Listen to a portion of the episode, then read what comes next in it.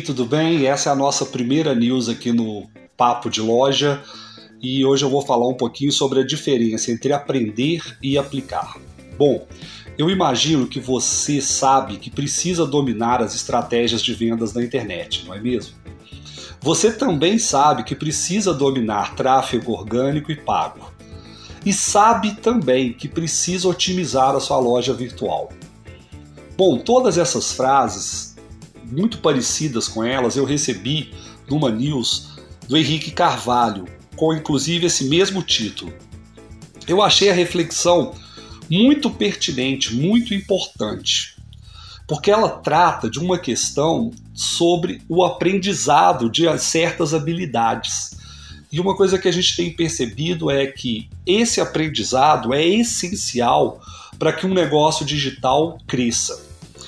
E eu concordo assim totalmente com essa ideia, então por isso que eu trouxe aqui para News. É, eu queria inclusive citar uma frase do Conrado Adolfo que eu acho que resume muito bem essa situação.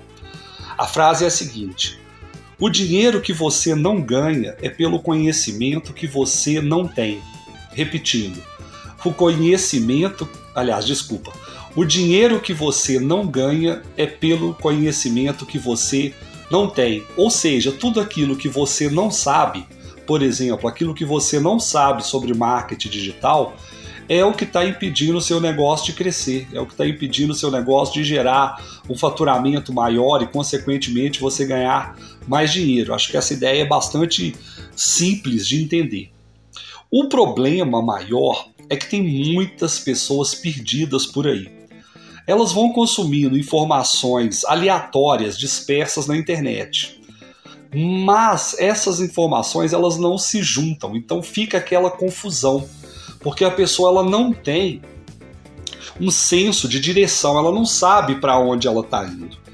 Então é aquela confusão de ideias e isso, essas, essa confusão acaba impedindo a pessoa de gerar resultados. Né? No fundo, a gente percebe por alguns clientes que chegam aqui na Bertoldo que a pessoa não sabe nem por onde começar. É, ela até conhece as ideias, mas ela não consegue tirar nada do papel, não consegue aplicar nada. Por quê? Exatamente por essa confusão. Bom, a boa notícia é que esse labirinto tem saída e eu quero te dar uma dica aqui. A dica é sempre começar pelo mais simples. Eu diria, inclusive, um pouco mais do que isso: é fazer o simples bem feito. E na verdade, no e-commerce não existe nada mais simples do que a descrição do produto.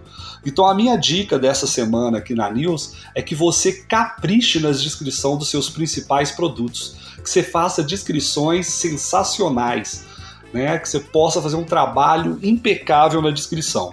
E para te ajudar nisso, a gente preparou um conteúdo no blog com cinco dicas para melhorar a descrição dos seus produtos. Eu vou deixar o link aqui embaixo para você poder conferir lá no blog.